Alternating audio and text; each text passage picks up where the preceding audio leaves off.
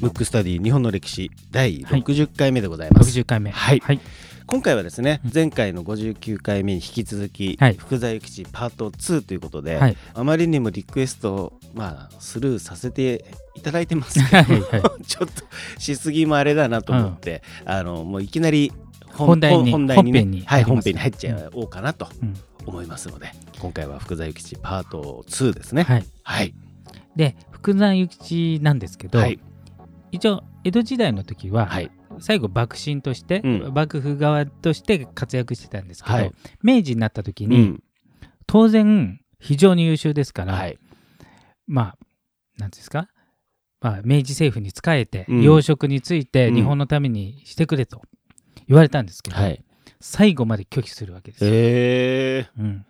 また天の弱というか、そうですね。なんていうんですかね。自分は一在野というか、うんうん。まあ、その政府ではないところで、うん。教育に力を入れたいと、うん。その代わり慶応義塾の自分の、まあ、弟子というか生徒うをん。大量に政府に送り込むわけですだから自分は行かないんですけど、うん。要するに慶応義塾で学んだ学生たちはあの結構入ってうん。入ってて、あの日本のためにうん。非常に力入れてて、うん。で、とえー、と実はね慶応義塾の他にも、はい。えー当時あの私立、うん。私立っていうのは慶応しかなかったので、うんうん。あでもヘボンさんの明治学院も。お今私立ですよね。ですね。でもあれも一応親と外国人だからちょっとすそこのカウントは分かりませんけど、うんうんうん。少なかったから、はい。あのいわゆる国公立しかなかったんでね、うん。それだとやっぱり教育は発展しないと。うん。ということで例えば今でいう専修大学とか、はい。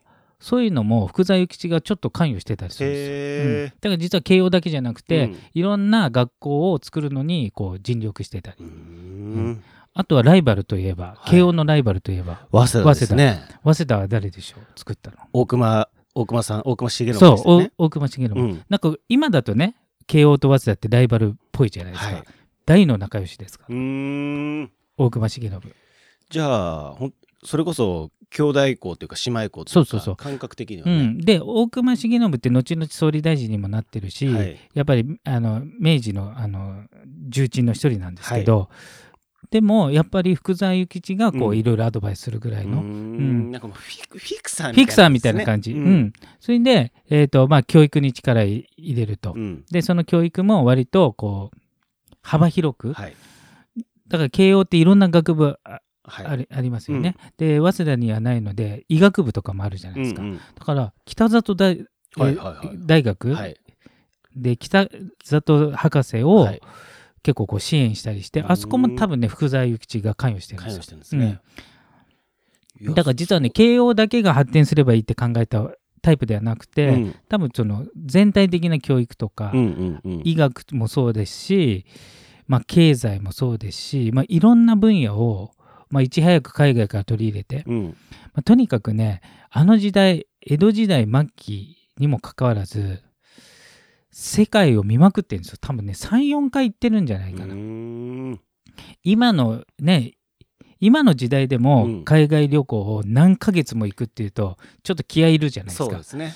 あの当時なんてもう死んでもおかしくないですよね、うん。だって船でえ飛行機じゃないんで、はい。その時代に行ってもう本場のヨーロッパも行ってアメリカも行って、うんうん。各地行っていろんな制度とかね、えー、とパート1で見ました保険の制度とか、はい。鉄道だとかいろんなもの議会とかね、うん。うん、そういうのも全部見て回って自分なりの意見を持って日本もそうしした方がいいんじゃないか。うんうんうんって考えた時、うん。うん制度もそうですけど、うん。そういう国民になっていかないといけないわけじゃないですか。うん。それで教育ってことで。なるほど。で慶応義塾を中心ですけど、一般の人ももっと教育をした方がいいんじゃないかってことで、うん今でいう大ベストセラーの本をはい書いたんですよ。はい。福沢諭吉といえば何でしょう、僕も知ってますよ。うん学問のすすめですね。正解です、うん学問のすすめはい。有名な最初ね「天は人の上に人を作らずあそれ人の下を下に人を作らず」はい。それ有名なんですよ。有名な、はい知ってました？僕いや知らなかった。これ有名なんですよ なるほだから天は人の上に人を作らない、うん。人の下に人を作らないということは平等だってことですね、うんうんうんうんなんだけど、うん。世の中見てみ回ると、うん。平等じゃないじゃないですか、はい。明らかに。うん。これはなぜだとうん。いう答えが書いてあるのが学問のすすめなんですけど、うん。じゃあ福沢諭吉的にはうん。何の差で上とか下になっちゃうかっていう、勉強？うん、正解。だから学問のすすめなんですよ。ね。ううんん。実は学んでるか学んでないかによってうん。人は上にも下にも行ってしまうから、うん。皆さん学びなさいよっていう本うんなるほど。が学問のすすめなんですよ。今に通じますね、やっぱりね、それはね。だからすごいですよね、うん。ちょっと前まで江戸時代封建制度、はい。多分出された時も明治初期の頃なんで、はい。うん。まだ残ってるじゃないですか、うんうん。結局実力とかよりも家柄とか、あと昔からやってる、まあ、いわゆる年功序列的なものとか、そういうのはちょっと前の日本、まあ、今でもあるのかなぐらいですけど、うん。当時それも否定して、うん学べばうん。上に行けますよ、うん。逆に言うと学ばないとうん。普通より下になりますよと、うん。そんなことをね、まあ、当時の最高頭脳が言ってるわけですから、うん。斬新ですよね。斬新ですよ。ね。うん。で、えーそれが爆発的に売れて、うん。江戸時代から明治になった時、うん。まあ時代が変わったっていうのもそうですし、はい。えっ、とまあまあ市民平等っていうのもね、うん。平等になった風に見せてますけど、まあ、実際は多分そうではなかったんで、うんうん。でもこんな偉い先生がそう言ってんだからっつって、その本はもうめちゃくちゃ売れて、で当時日本の人口が3000万。はい。今の4分の1ですね、うん。時に300万部売れた、売れましたうん、だね。から10人に1人が読んだ計う算、うん。ん。だからその本が売れたのもすごいですけど、うん日本人の凄さですよね、うん。本が読めたっていうそういうことですよね。識字率がめちゃくちゃ高い。だから江戸の教育は間違いじゃないってことですよね、うん。あの今でうもん。いろんな国国によってはね、うん。文字を読めない人がいるのに、うん。日本って当時からで当時っていうのは明らかに今でいう発展途上国じゃないですか、日本は。それなのにこんだけ識字率が高い、うん。まあ、知的水準が高いっていうのは、まあ、驚異的だし、うん。そのその時にさらに新しい時代になってこういう時代こそ学びなさいよって言ったのが世に広まると。うん。これちょっと日本にとっては相当いいことじゃないですかね。そうですね。うん。そうだよね。まあ識字率ってそうですよね。やっぱり、うん僕らね当たり前のようにそれこそ字が読めて書けますけど、うんうん実はすごいことなんですよね。すごいこと。例えば僕らもちっちゃい頃ね、学校とかなければ、うん。多分読めなかったんですよ。すよね。あれは後で身につくものなので、うん。そうだからまずその、えーと本が売れたこともそうですし、はい。勉強が大事だよっていうのが、うん。まあ当時の大先生から言われてますから,、うん。だからそれも一つもしかしたらその明治から大正昭和にかけてはい。発展するのに一役買ったのかなっていうね。ね。ううん。ん。あとその前うに、ん。まあ、それもそうですけどちょっと前にねだいぶ前ですね、うん。この番組でもえっ、と、えー剣王使節団い岩倉剣王使節団、はい。多分ねもうだいぶ前ですねこれは、何回目ですかね。岩倉使節団は岩ですね。倉使節団、はい。岩倉使節団はですね、うん。たたたたたとですねえっ、と前に遡ることうん。相当9回、9回目、うん。もしよろしかったら9回目見てほしいんですけど聞いてほしいんですけど、はい。あこれでもすごいですよ。第9回岩倉使節団、うん。へえっ、と2018年4月20日配信。あ1年前ですか、はいちょうどちょうどじゃないですか。ちょうど1年前ぐらいね、奇跡のなんか適当に言ったら 適当なタイミングで取り上げたらねバッチリリンクしてたという。リンクしてたっていう、うん。はい。あの時も、うん。えー、と日本政府の最高頭脳が全員がはい、アメリカヨーロッパうに、ん。いわゆる見に行くと、うん。要するに勉強しに行くと、うん。日本をどうするかっていう、うん。だから例えば自分たちじゃない部下に行かせるとかじゃなくてあのもう今で言うもう安倍さんが行っちゃうみたいな感じですよねそううんイメージ的には、うん。安倍さんが世界を見てこれから日本どうするか決めるってそれを2年ぐらいかけて行っちゃうぐらいのはい。ことをうんやっちゃう国なんで、やっぱり勉強に対するなんつうんですか熱というかね、ううん。で実はそのあのパート1でも言ったように、はい。お札が変わるって言ったじゃないですか、はえー、と福沢諭吉変わっちゃうんで、はいえー、と取り上げたんですけど、新しいお札にうん女性枠で一人入るというね、入ってますね。はいうん。って言われてるのは誰でしょう？津田梅子さんですね。津田梅子さん、うんで津田梅子さんって何した人っていう人なんですけど、はい。実は福沢諭吉と同じ教育者なんですよ。うんでその時の岩倉施設案に最年少6歳で行ってるんですよ。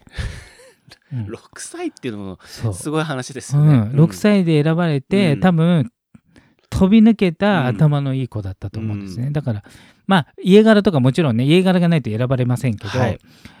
やっぱすごい人選んだなって感じですね、でその人が6歳一番吸収力がある状態うで、ん。ヨーロッパアメリカで行ってこれから女性に対する教育、うん。女性がどうしてまああの生きていくかはい。みたいなことを散々学んで、うん。日本に帰ってきて津田塾大学を作るわけですうよ、ん。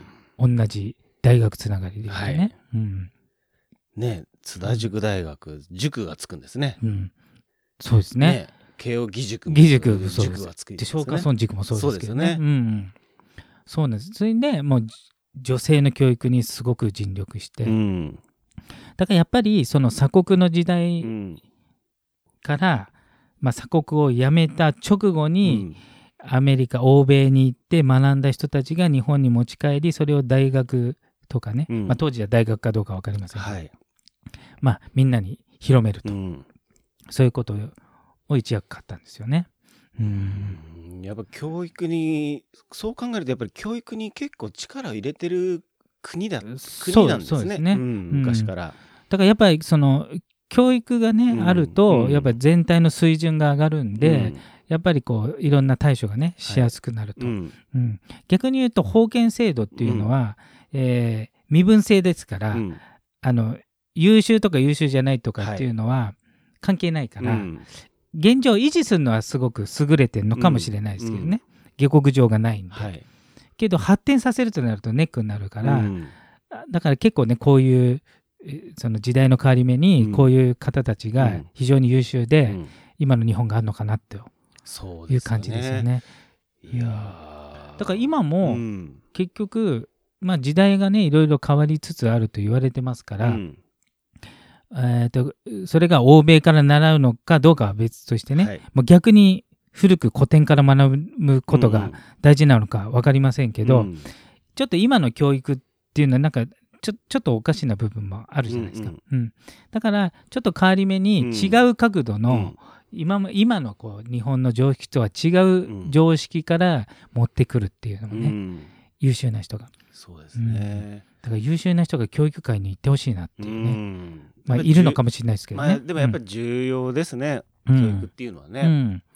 なんか学問のすすめ読んでみようかな。う んそう。でもすすごいですよね学問の勧めはね。ねすごいですよね。だからあの勇気与えたんじゃないですか、うん。だから例えば今まで武士じゃない人は、うん。そもそもその中枢に行けないじゃないですか、うん。で武士の人でも下級武士はいけないじゃないですか、うん。それが勉強によっていくらでも上に行きますよっていううん。当時のまあ要するに政府には入ってませんけど、うん。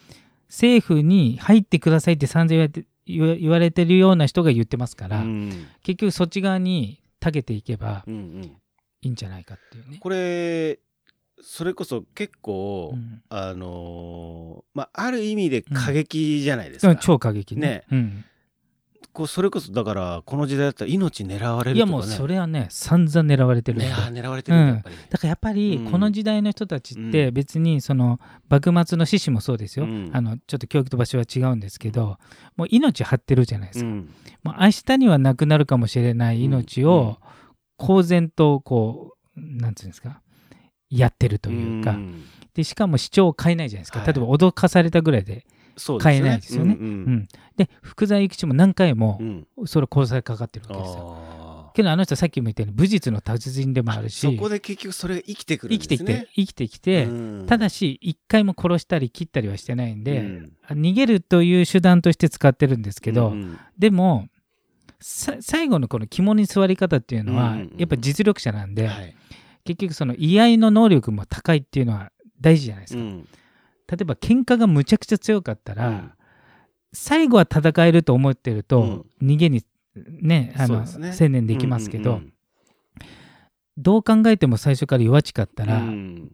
あの気合い負けするわけじゃない、うん。うん。だからそれはねあったと思うんです。よ。あー。まあなんかねやっぱり重重要ですね、うん。勉強する学ぶっていうこともそうだけど、うん、いわゆる守るっていう意味でもこの武術っていうのそはねうそうそう。重要だからね。そう勉強だけじゃなくてだからほさっきね文吾も言ったように、うん。両方なんですよね、うん。この時代の人って、ね。だからある意味バランスの取れた教育をされてるってことだよね、うん。勉強だけじゃなく。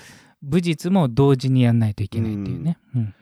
いやーちょっと福沢諭吉さん僕はもう1万円札1の人と。万円札の人ぐらいの、でぐらい結構ね、うん長生きもしてるんですよ、うん。その後、うんで、えー、とさらにあのその後ねえっ、と明治政府ができました、うん。最初の10年っていうのは、うん。門ばえー藩閥政治って言って、はい。まあ、長州藩とか、えー薩摩藩とかね、うん。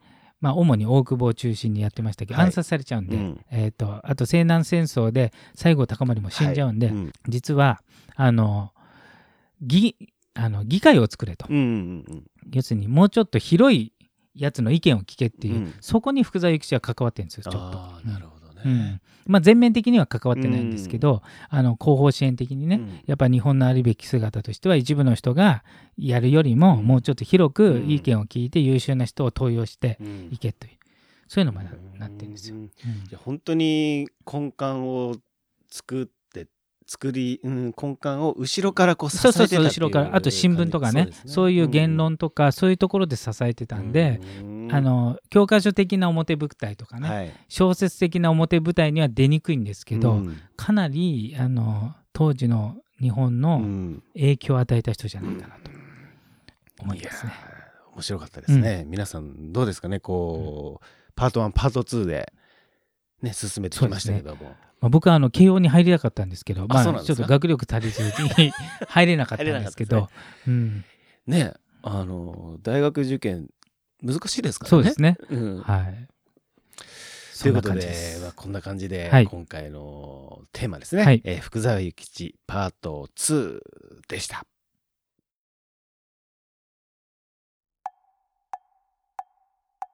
むくむくラジオだべむくむくラジオだべ？